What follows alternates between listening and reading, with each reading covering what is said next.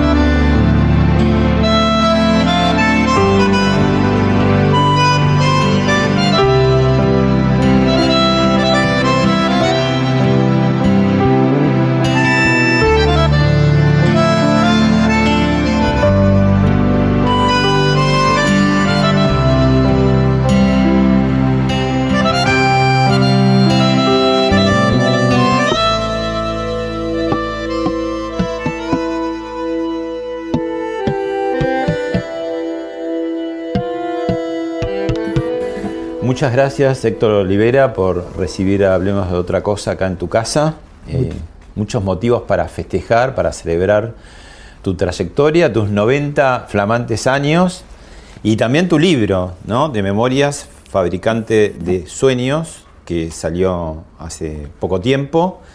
Un libro del que ya vamos a hablar, muy revelador en más de un sentido. Y bueno, no pudiste festejar, celebrar los 90 como querías por culpa de esta pandemia, pero ya habrá, ya habrá espacio para hacerlo, ¿no? Bueno, bienvenido a esta casa y soy todo tuyo. bueno, si querés empezamos eh, con un, un videíto de trayectoria tuya, para ver. ¿Cómo no? Esto, va bien, es para una película.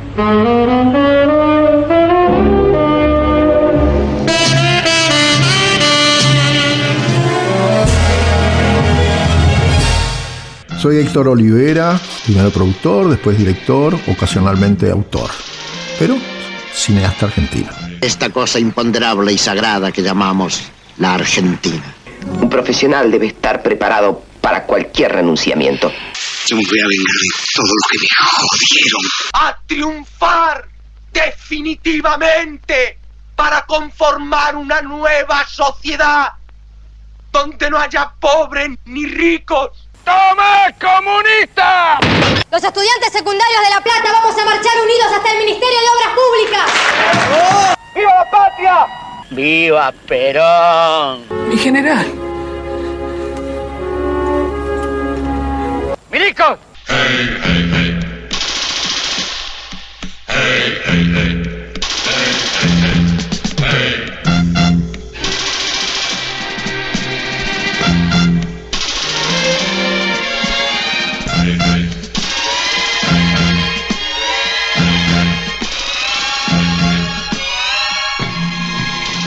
parafraseando a Neruda, digo, confieso que he hecho algo. Bueno, vamos a hacer una suerte de Érase una vez en Hollywood, pero Érase una vez en Aries. Ahí vimos un, poco y vamos a seguir viendo varias películas emblemáticas.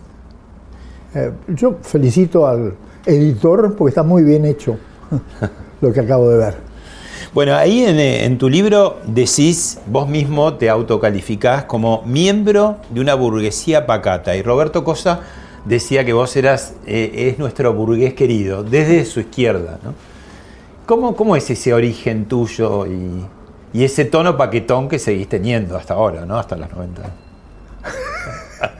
Lo del tono paquetón, en fin, es un invento tuyo, pero, pero reconozco que, que sí lo tuve. Eh, el primer día de, de, filmación con un equipo en, en, los estudios San Miguel nos subimos un ómnibus y el, jefe de reflectoristas me atacó, me atacó y yo me di cuenta porque era un señorito de traje de Warrington, tres botones, dos tajitos. Había una, una, una cancioncita inventada por el peronismo que era dos tajitos, tres botones, petiteros maricones. Y este. Eh, Vivían en Olivos, ¿no? Eh, yo nací en Olivos y me vanaglorio de, de haber nacido en calle de tierra. Era una cosa muy curiosa porque eran 100 metros de tierra, o 80 digamos, rodeada de baldíos que eran del ferrocarril central argentino, hoy el Mitre, y este, la casa que había construido mi abuela eh, en un lote aislado, y por supuesto la municipalidad por una casa no iba a, a- a- asfaltar. Y eh, en la otra cuadra vivían el, el presidente de la RCA Víctor, compañía norteamericana, y el de el ferrocarril central argentino, de británica, etcétera. Era muy internacional eso y, y mi hermana y yo tuvimos una amistad con esos chicos que nos llevó a manejar bien el inglés, por ejemplo. Ahí en, en el libro vos contás, tu madre toma como dos decisiones fuertes y yo diría contradictorias, ¿no? Por, por un lado te mandó al liceo militar y por el otro lado te llevó a los estudios bailes. ¿Cómo se entiende esa combinación de episodios que seguramente no fueron al mismo tiempo, pero muy distintos, ¿no? Ya, el liceo militar había sido formado seis meses, seis años antes de que yo me incorporara. Y eh, era un colegio de élite. Eh, compartíamos los profesores con el Colegio Nacional de Buenos Aires. Era muy Eh, de una época, ¿no? Porque Raúl, Pero además Raúl el Alfonsín- ejército argentino era un orgullo para el país. Raúl Alfonsín fue al liceo militar, ¿no? También. Raúl Alfonsín fue al, al Liceo Militar en San Martín, coincidió con el general Arindegui. Mm. Fueron compañeros. eh, este, y muchos personajones de, de- O de- sea que buscaban más una formación educativa tuya más que una probable carrera militar. No, no. No, por supuesto. Además, había una cosa. Cualquiera que tenía la ambición de hacer una carrera universitaria, la veía cortada por el sorteo en que le podía tocar dos años de marina.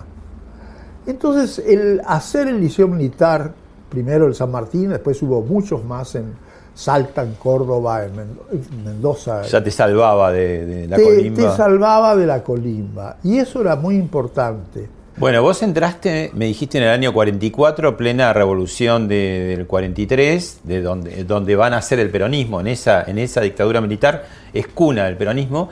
Eh, vos eras cadete, un día suena el timbre o alguien golpea tu puerta, vos abrís y quién era.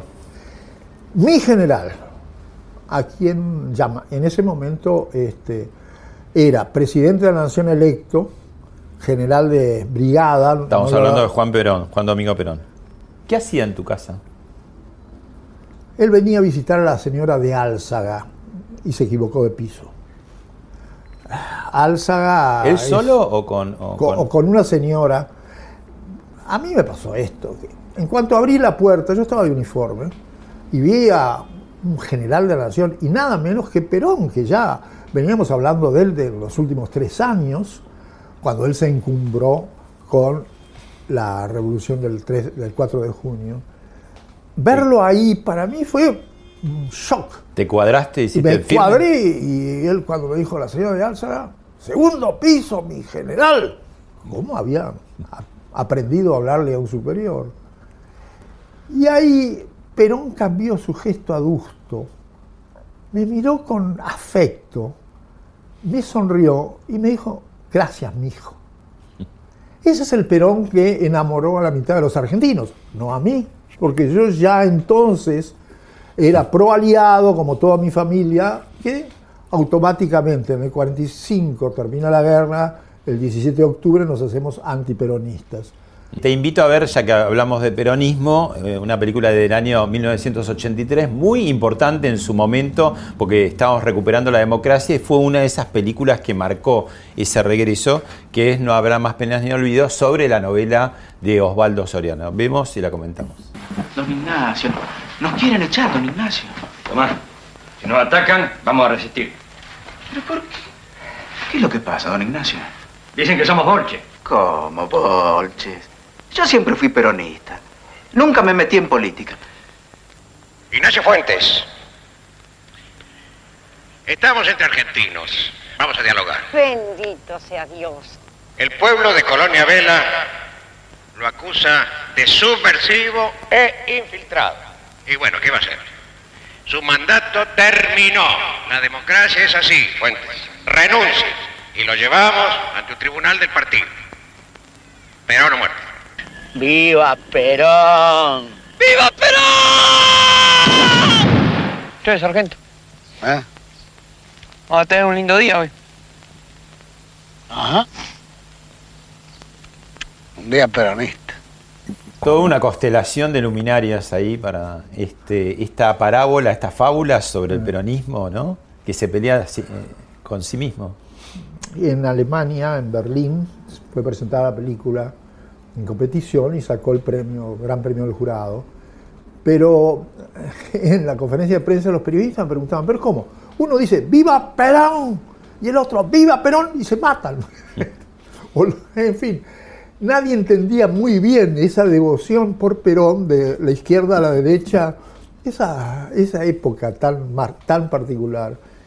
Y yo, te digo, me emociona ver esta película porque eh, de alguna manera Osvaldo Soriano había entendido muy bien ese enfrentamiento de la izquierda y la derecha peronista y no hizo la épica, hizo la historia de un pequeño pueblo donde transcurría todo esto que hemos visto recién. Donde se representaba justamente los dos bandos enfrentados. ¿no? Tal cual. Sí.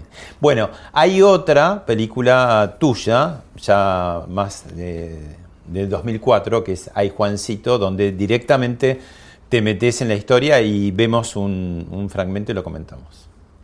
¿Que le presentes una de tus protegidas a tu hermana? No, Sí, ¿desde cuándo sos celosa vos?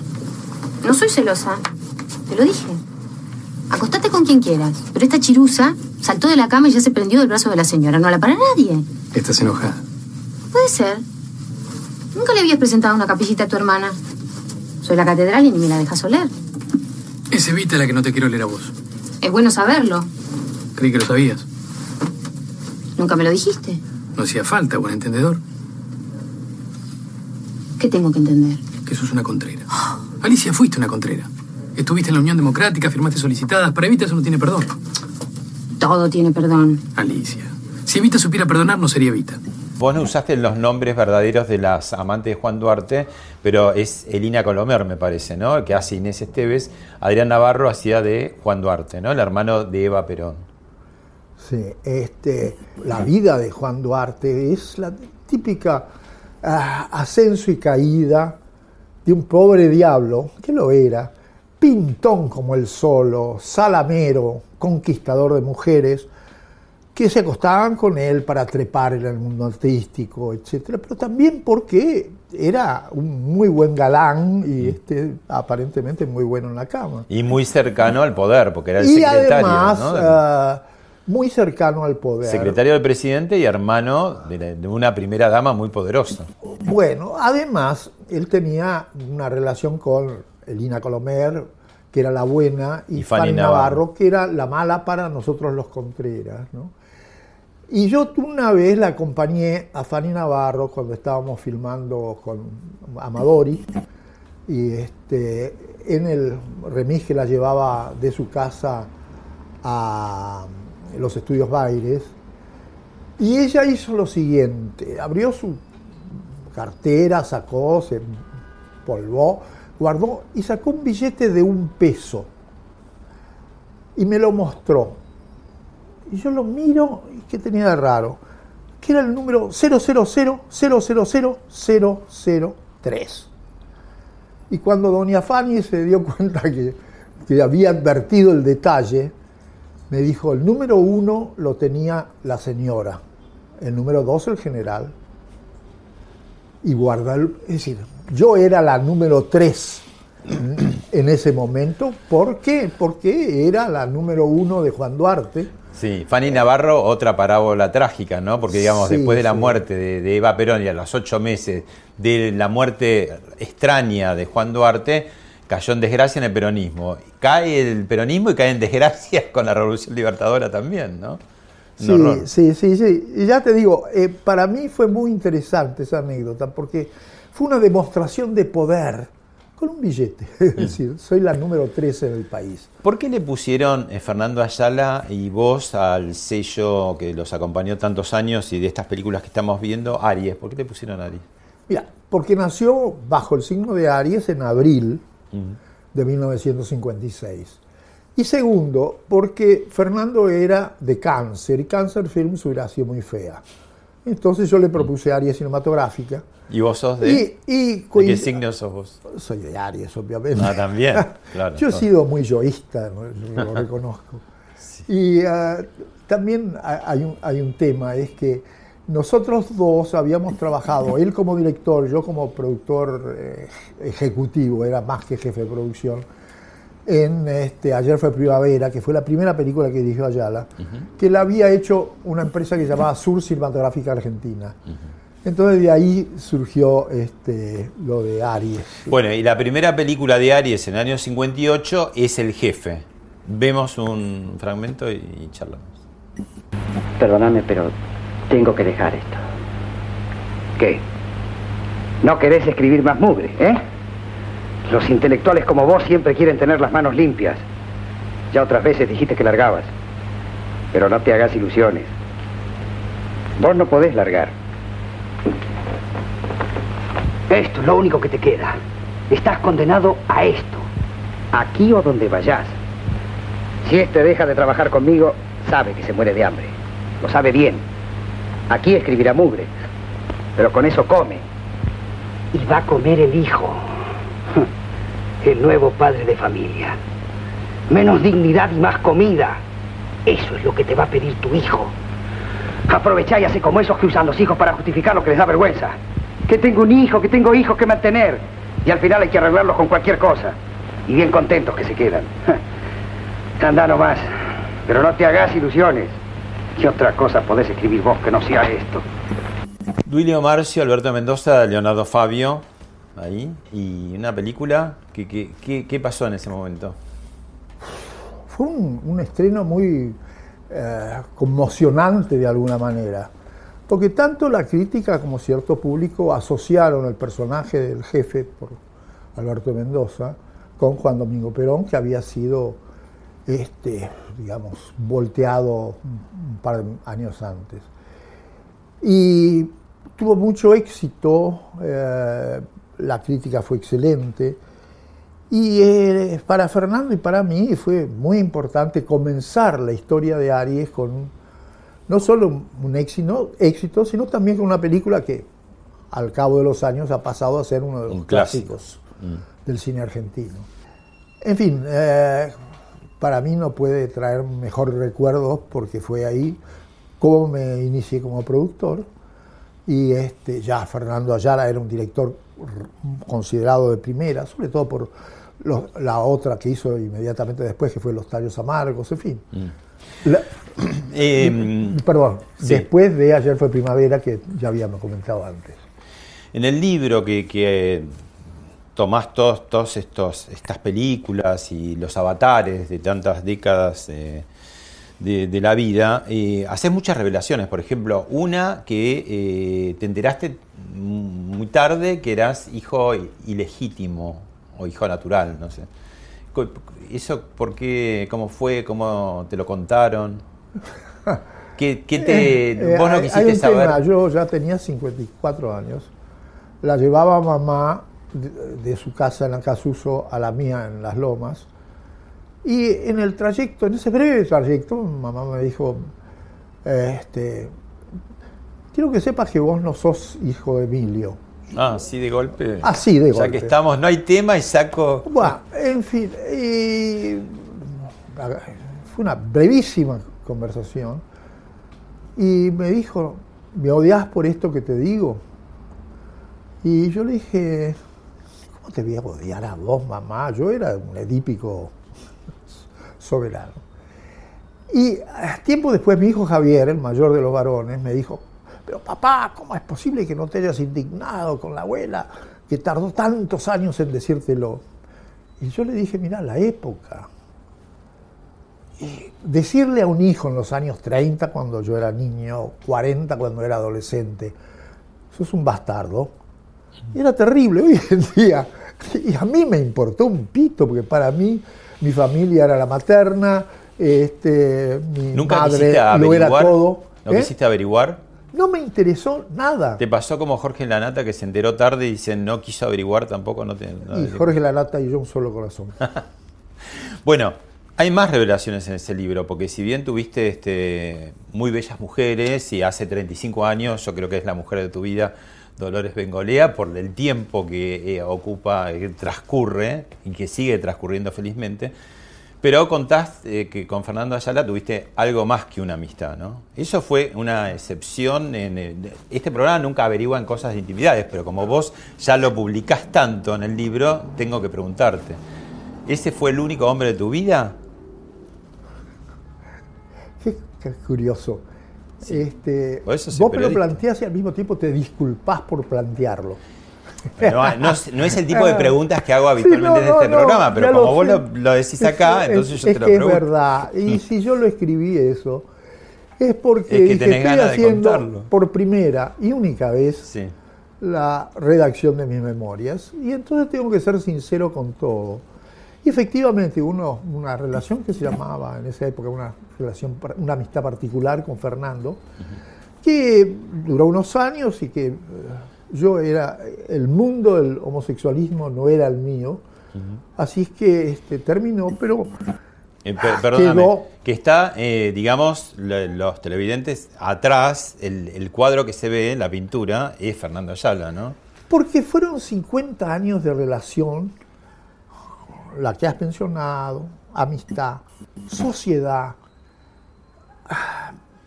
hasta, Hasta él fue parte de la, de la familia en el sentido que era el padrino de Javier el Mayor, pero lo era también el, el tío y el abuelo, porque los chicos, ninguno de, de los, sus abuelos, los- mis hijos no conocieron a su abuelo, era un poco el abuelo, el tío de, mis hijos. En fin, y después, carajo, hicimos cin- 104 películas de largometraje en Aries. No, no, no es- todas producidas par- ni dirigidas esa por parte nosotros. especial o particular de la amistad, ¿cuánto duró? No sé. Sinceramente no sé cuándo empezó ni cuándo terminó. Pero no, no, no modificó nada la amistad porque siguieron hasta que al final lo protegiste también en su, en su final, ¿no? Digamos. Él tuvo un acceso, eh, un accidente cerebrovascular y este eh, estuvo dos años y medio postrado, etcétera, y yo me ocupé muchísimo de él, ¿no? a, a tal punto que, este, Dolores, en una oportunidad en que lo visitamos a Fernando, Dolores es mi mujer, este, paró en un séptimo piso, Fernando vivía un noveno y me, me- me lo mostró y lo compramos y, y, este, yo vivía en, el mismo edificio que Fernando. Este, él fue una institución en mi vida, este, porque aparte del afecto, aparte de esa paternidad al principio, que después fue sociedad a la par y después a la larga yo era un poco el que comandaba. Este, fue único y yo lo recuerdo con muchísimo cariño porque fue importantísimo en mi vida. Eh, De joven me hizo ver cuestiones culturales, literarias, artísticas de todo tipo que yo no, no había captado en mi pequeño mundo burgués de Olivos y en el Liceo Militar General San Martín. En fin, este, por suerte además nos tocó una época muy buena en materia de, dinero y Fernando tenía sus tres enfermeras al 24 horas por día y en fin, era, estaba muy cuidado y así se fue. Bueno, hablabas de dinero porque la, la- tu sello eh, eh, por momentos estuvo bien, por momentos estuvo mal, pero un gran momento de mucho esplendor fueron las 35 o 36 películas de Alberto Olmedo y Jorge Porcel. Tenemos para ver del año 73 Los Caballeros de la Cama Redonda. Veníngale, ¿qué querés? Bueno, andamos buscando una cama, ¿no? Pero tiene que ser algo especial. ¿Acá entre nosotros? Cama para bullying. ¡Cama para Bulín! ¡No hay especialidad! No grite, señor. Pero dime, ¿quién es este que trajiste? Antisemita, ¿eh? Vení, que te voy a mostrar algo hecho especialmente para vos. Vení. Vení. Mira, ¿quién te parece? Una cama redonda. Uy, Dios, qué locura. ¿Te imaginas, Alberto? Claro que me imagino. Don Salomón, apague las luces. Ponga un poco de música y déme un beso. Hoy estoy para cualquier cosa. Almuerzo. Marco Zucker la para. Olmedo y eh, ¿quién más estaba? Ah, Chico, No- Chico Novarro. Sí. Sí. No, me río porque este, me hizo mucha gracia esta escena. Que... Restaurar la cabaña. Muchas, muchas de las de las películas que hemos hecho nosotros al- surgieron en algún almuerzo en algún restaurante conocido de Buenos Aires que ya no está más, con Gerardo y Hugo Sofovich. Y de nuestro lado, eh, Fernando Ayala, por supuesto, y este, Luis Osvaldo Repeto, que recién se había incorporado a la compañía. Era el, de- el trípode, en, en muchos años fue con Repeto también. Ayala, Olivera, Repeto. Sí, señor. Y, este, y después vino Alejandro César, que también fue muy importante. Eh, y este, cuando. Ah, y Nicolás Carrera fue el que nos une, fue el trait d'unión con Gerardo y Hugo. Que ustedes un poquito de aprehensión intelectual por ahí podrían tener porque estaban haciendo otro tipo de cine, como se, más no, serio. No, no, no, no, no, no, no. Nosotros empezamos con el jefe. Eh, la segunda película fue un error, que fue el candidato.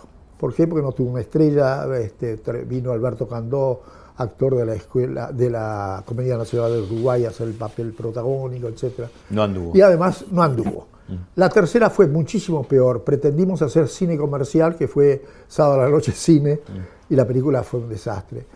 Ah, y después hicimos varias más excelentes películas como Paula Cautiva o como... Este, Pero seguían siendo como películas de repertorio, de catálogo. Exacto. Este, en ese sentido te digo que era con como que gusto a rabia, que yo la destaco, que era con Mirta Legrand y con este, Alfredo Alcón, porque aparecía algo que después fue muy importante, es decir, era el grupo Tacuara, terrorista, Sí. De- de este, derecha, el del que de, de algunos miembros desembocaron en Montoneros, Claro. en fin, es un poco la historia argentina de los outsiders. Y Pero digo, era un poquito cruzar de vereda hacia No, una cosa mucho más popular, digamos, ¿no? Antes de eso, antes de eso, Ayala y yo llegamos a tener en Aries 33 juicios. Habíamos perdido el auto, cada uno, el, que, que habíamos comprado con el jefe, departamentos eh, hipotecados, oficinas hipotecadas, etc. ¿De qué eran los juicios en general? Plata. ¿Pero porque de, de empleados? ¿De No, no, no, no, de, de- de financistas, de prestamistas, de, de- y Sí. de- también y también de algún sindicato que no lo voy a mencionar. Este, que, eh, bueno, en fin? Necesitaban hacer caja de alguna manera. necesitábamos hacer caja y yo iba caminando por calle Chile y veo un cartelito humilde, pobretón, que decía Hotel Alojamiento. Y dije, esta es la película. Me acordé además que Daniel Tinera había hecho La cigarra no es un bicho, Que era un éxito monumental. que transcurría en lo que se llamaba el amuebla- la amueblada, el Sí. Hotel Meublé francés con ese nombre, y que fue por disposición de una reglamentación municipal transformada en hotel alojamiento. Y yo dije, bueno, en fin, el hecho es que nos juntábamos al mediodía en la oficina y Fernando estaba que trinaba con la situación porque él, él era mucho más burgués que yo. Y, este, y decía, ¿para qué sos un botarate que me has metido en esto? ¿Para qué estamos haciendo? Porque... Entonces ese día le digo al Fernando, tranquilízate, anda al baño, mirate al espejo y decís, yo a vos no te conozco, no conoces ni a tu familia, ni a tus amigos y sobre todo los críticos de cine. Hagamos la película comercial por excelencia. ¿Qué, qué? Hotel alojamiento. Mira, fue un récord. En esa época no se podía estrenar en más de 30, 35 cines, porque era una copia por cine, las copias eran carísimas, y además los, los cines ya de segunda te rompían las copias, las recortaban. Se sacaban. llovían después todas las frituras que Exacto. tenían. ¿no? Entonces, este, hicimos 22 semanas en el cine Trocadero y la sacamos haciendo la media para como gentileza hacia, la SAC, que era Sí. la. Después hiciste también sexoanálisis. Y, y después hice, cuando fue mi primera oportunidad de dirigir, es muy gracioso porque cuando veo los jóvenes que a los 23 años ya están hartos de tener un título de director de cine o no haber hecho ninguna película, tardé 21 años, desde los 15 hasta los 36, en dirigir mi primera película.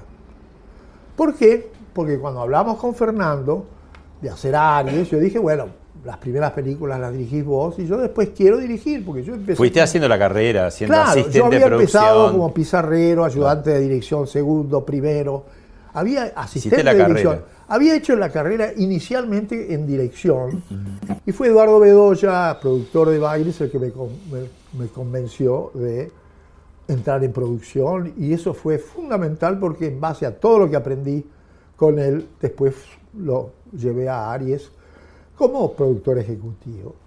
Bueno, en fin, el hecho es que cuando las cosas, después de Hotel Alojamiento, se nivelaron, cuando ya Fernando había aceptado que una empresa no podía vivir exclusivamente de nuestros deseos artísticos, sino de una línea popular, y él mismo dirigió, entre otras cosas, el profesor hippie el profesor patagónico, que fueron unos éxitos Bueno, brutales. stop acá porque tenemos para ver el, el profesor hippie, que claro, como vos decís, fue el inicio de una saga con el gran Luis Sandrini, ¿no? Película de entretenimiento, parece inofensiva, pero la vemos y después te, te hago un comentario al respecto. Yo soy un profesor que viene a pedir explicaciones por un abuso de autoridad. Le dije que esos chicos se desacataron. Entonces se hubieran limitado a detenerlos y no cortarles el pelo. Eso es un atropello. No, no es un atropello. Es una medida de higiene. Hay que terminar con esos hippies, esos patoteros. Y el primer paso es raparlos para que aprendan. Pero no ve que es nada más que una moda. Y que además cada uno tiene derecho a usar el pelo como quiera. ¿De qué tanto protestar? ¿Por qué no anda también por la calle con el pelo así?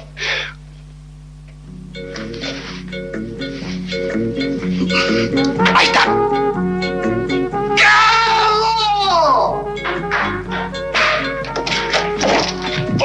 ¡Al calabozo! Bueno, año 1969, y yo te decía, película de entretenimiento, este, muy blanca, pero plantea un tema de las nuevas generaciones no- ni idea tienen, que era el famoso, si tenés pelo largo, lo llevaban a la comisaría, hay un famoso tema musical de Pedro y Pablo. Aunque guadañe mi pelo a la fuerza en un coafer de seccional. Y ahí se plantea un poco el, el tema este. Bueno, en fin, eh, nosotros cuando iniciamos esa línea popular, eh, convocamos a Luis Andrini y él propuso hacer una historia con su mujer, con Malvina Pastorino, y que se llamó En mi casa mando yo. Y no anduvo. Y yo estaba en Mendoza con él, eh, que habíamos ido al estreno. Muchas veces viajé con don Luis por la Argentina a estrenar su película, a veces iba allá, a veces iba yo. Y fui al- a la tarde a ver la película y cuando subo al hotel le digo, don Luis, don Luis, pura, poca gente y toda gente grande. Tenemos que hacer una película para jóvenes, no quiere hacer de profesor. Y se quedó mirando, sí, pero de profesor hippie, me dijo don Luis. Fue un éxito brutal, pero brutal. Este, Dolores me dice que su mamá, que era una señora que no era muy amante del cine nacional, la llevó dos veces a las matinés del cine Ambassador a ver la película. Hizo el profesor hippie después el profesor patagónico. Después hicimos El profesor patagónico, filmada en Esquel. Y el profesor Regipí fue un golazo extraordinario, entre otras cosas por la agencia de publicidad que era de Almada y Garrido, que la frase fue un Sandrini de pelo largo. Bueno, coincidía también con la época hippie, ¿no? Lo que señalaste muy bien recién, ¿no? Sí, sí, sí, sí.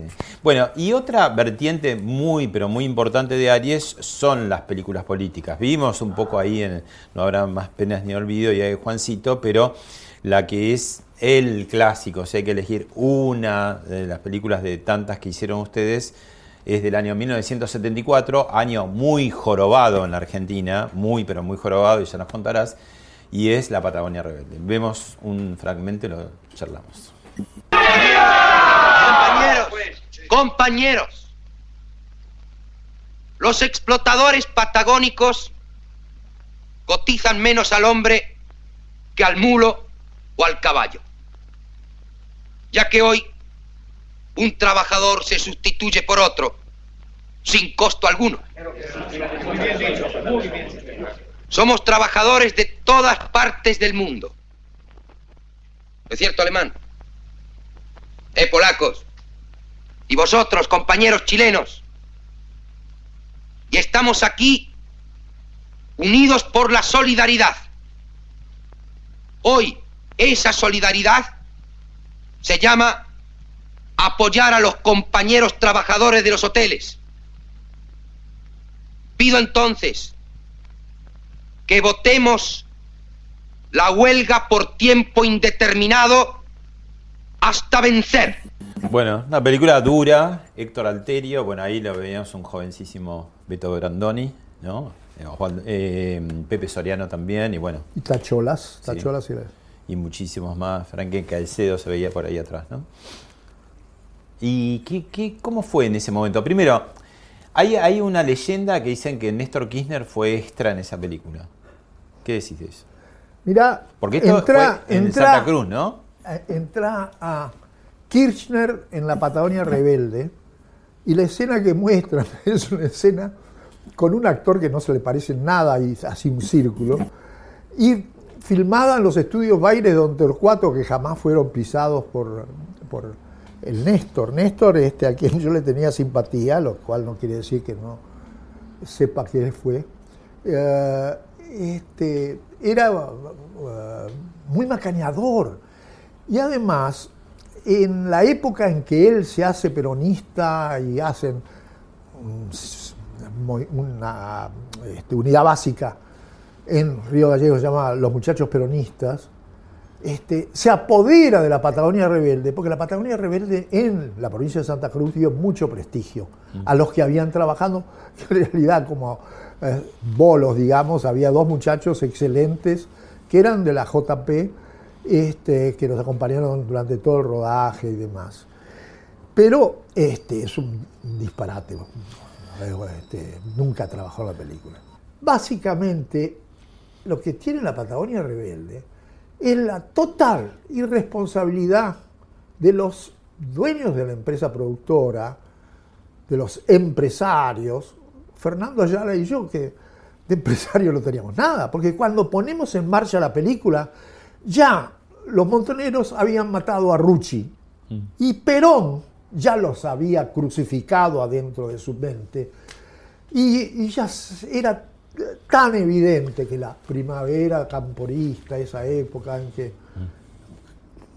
Se venía un poco la pelea que cuenta ahí Osvaldo Soriano en un pueblito, de verdad en todo el país, esa pelea interperonista entre la derecha y la izquierda. Y vos entre medio, ustedes estrenando esta película, nada menos. Y nosotros, no, no, no estrenando esta película, la película estuvo parada durante dos meses por el ente de calificación cinematográfica, porque este, ah, el ejército argentino se opuso totalmente a través de su comandante en jefe, el general Naya, a que se diera.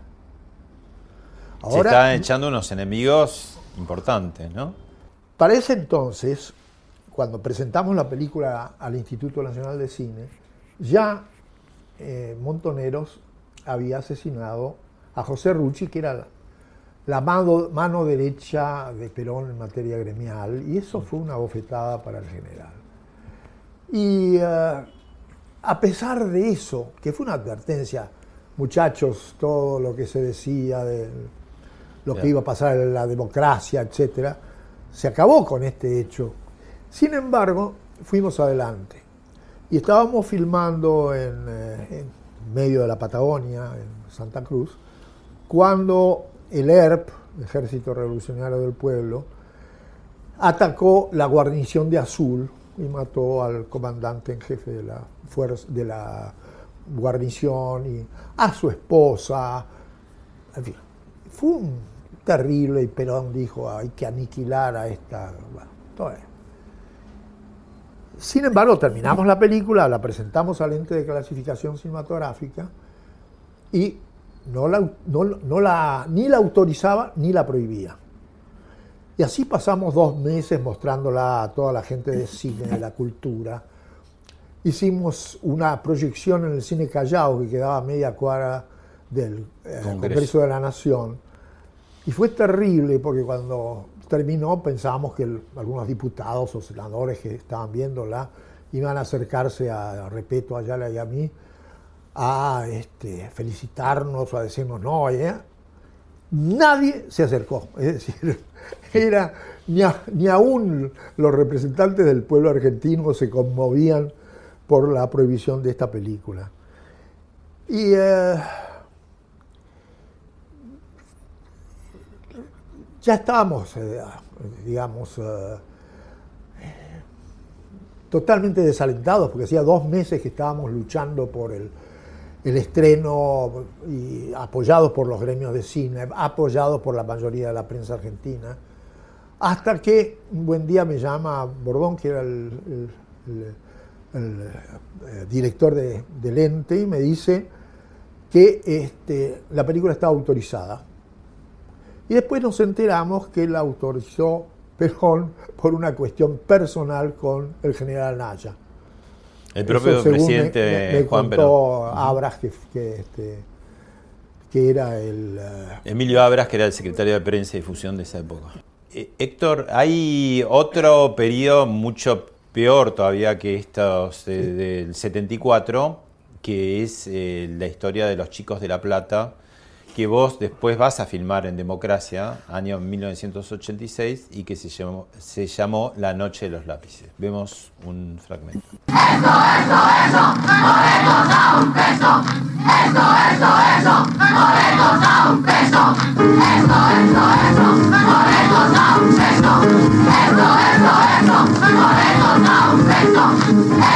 Bueno,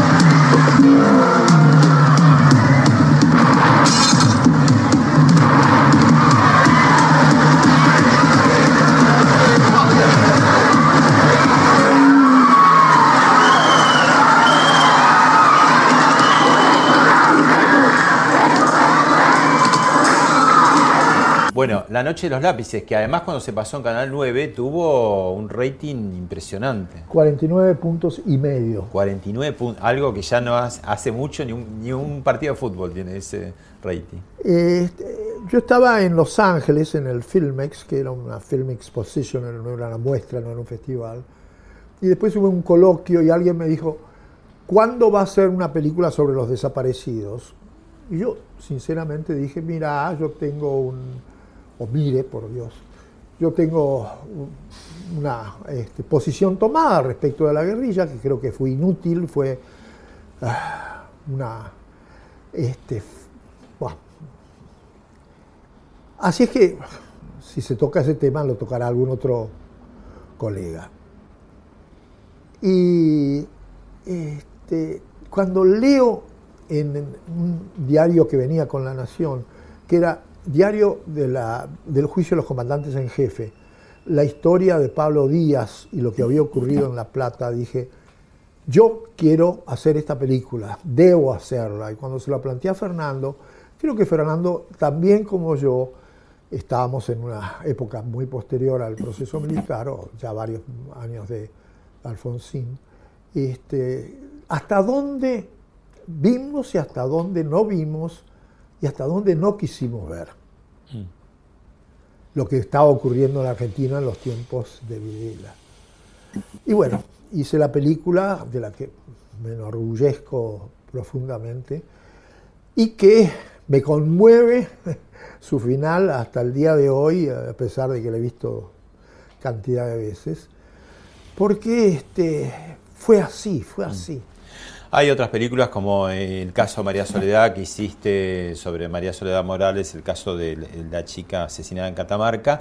Y hay una película que es política pero ya es más económica, ya más de casi de salida de la dictadura militar, muy emblemática, que fue Plata Dulce.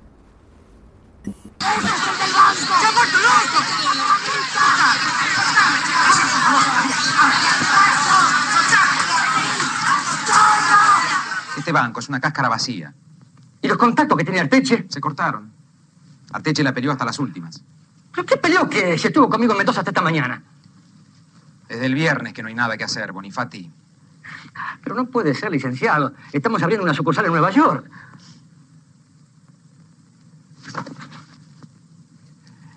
Que era, era todo grupo. Arteche se estaba rajando.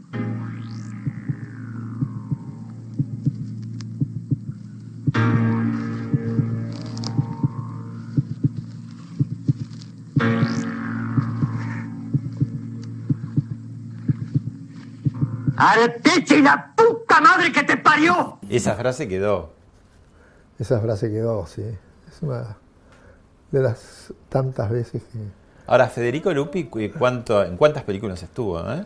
Es el que más, mm, digo... Más trabajó porque trabajó en dos películas dirigidas por Adolfo Aristarain, eh, en cuatro que yo dirigí, me parece, y, no sé, seis que hizo Fernando Ayala, en fin no sé, cerca de 10 o 12, no sé, pero fue el, actor que más trabajó fuera de los Porcelio Olmedo, este, que más películas hizo en Aries.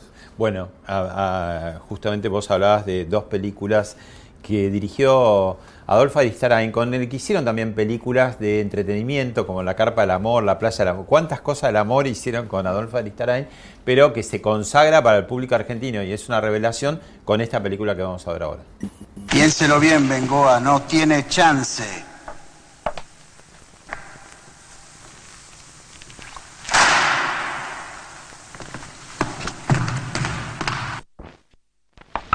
Bengoa, todavía estamos a tiempo. Podemos volver. Don Guido quería arreglar. Bengoa, medio palo verde. ¿Alguna vez viste tanta guita junta? ¿Eh?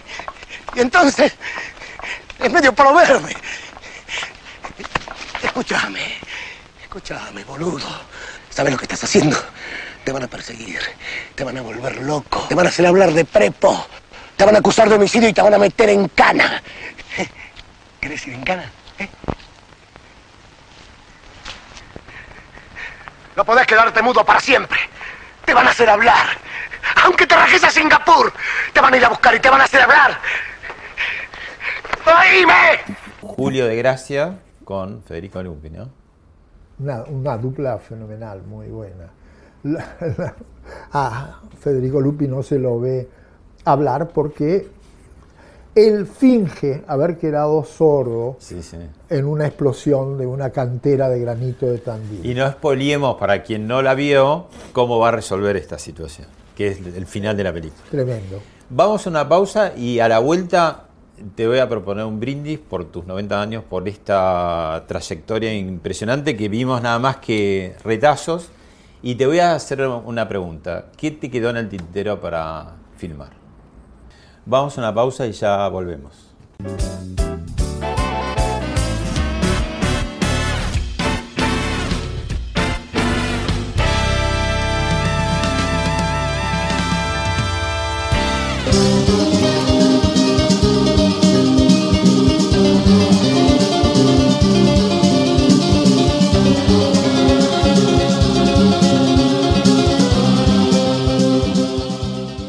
Bueno, Héctor, quería brindar con vos por, por toda esta trayectoria, por lo que vimos, por lo mucho que para ver, aconsejar a la gente que mire, ahora que las películas están, están en internet, eh, tienen algunas este, en streaming también se encuentran, y la verdad que muchas de las películas que vimos no pasan de moda porque son clásicos, por eso son clásicos. Eh, Cerebro, tus 90 años, Cerebro, tu libro, Fabricante de Sueños, y bueno, también que dialogar siempre es un buen motivo para brindar. Mira. Luigi Bosca presenta su nueva colección de sangre. Elaborados bajo el concepto de selección de parcelas, buscan reflejar la impronta de la familia fundadora y encarnan la interpretación que hacen nuestros enólogos del terroir de Mendoza. De sangre, la nueva colección de vinos de Luigi Bosca. Vinos que reflejan la esencia de la pasión de los fundadores y la interpretación innovadora de nuestros enólogos. Beber con moderación. Prohibida su venta a menores de 18 años. Vos eh, en el libro, en tu libro decís, el cristianismo hirió de muerte a Aries y el macrismo lo dejó morir. No quedas bien con nadie, pero bueno.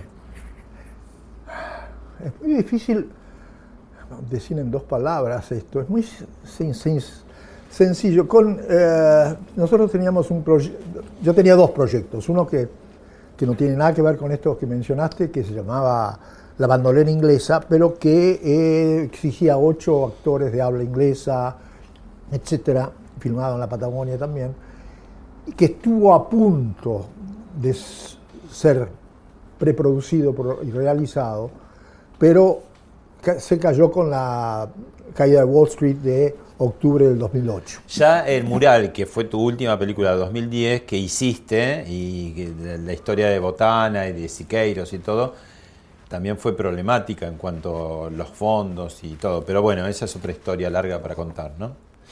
Sí, eh, digamos, el mural no, no, está entre lo que quedó porque se hizo y, yo quedé muy contento con la realización.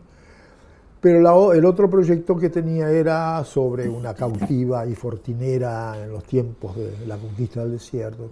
Esa te quedó en el tintero. ¿Y qué otras películas te quedaron en el tintero? Aún aquellas eh, irrealizables, pero decís, ah, yo quisiera hacer esta, o hubiese querido hacer esta película. Ah, con los fondos que quieras, ¿no? Es decir, ¿qué película querrías haber hecho? ¿O soñás con, algún tipo de película? Que no hiciste y que, está ahí dando vueltas en tu cabeza. Hiciste todo lo que quisiste. No, no, mirá, vamos a hablar claro. Tuve cinco proyectos que fueron bochados por el instituto o por el ente. Este, Así es que podría hablarte mucho de todos, de todos y de cada uno de ellos. Eso fue en la época del proceso militar en que este, además nosotros... Había mucha censura. claro, estábamos muy marcados por, la Patagonia rebelde, ¿no? Mm. que alcanzó a darse unos pocos meses porque después asumió el ente el famoso Miguel Paulino Tato, mm. que este, fue nefasto, prohibió doscientas y pico de películas. Mm.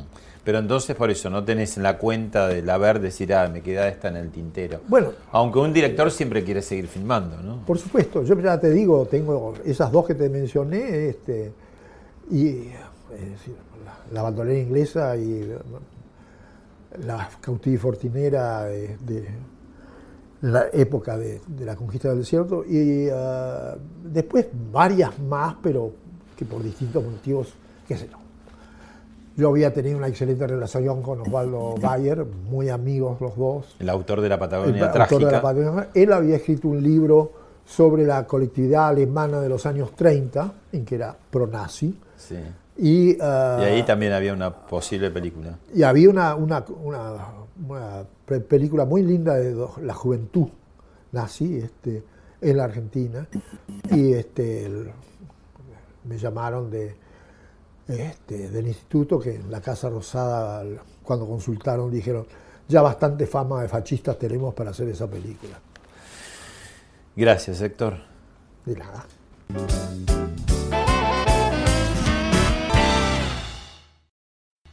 Esto fue Hablemos de otra cosa con Pablo Sirven, un podcast exclusivo de La Nación.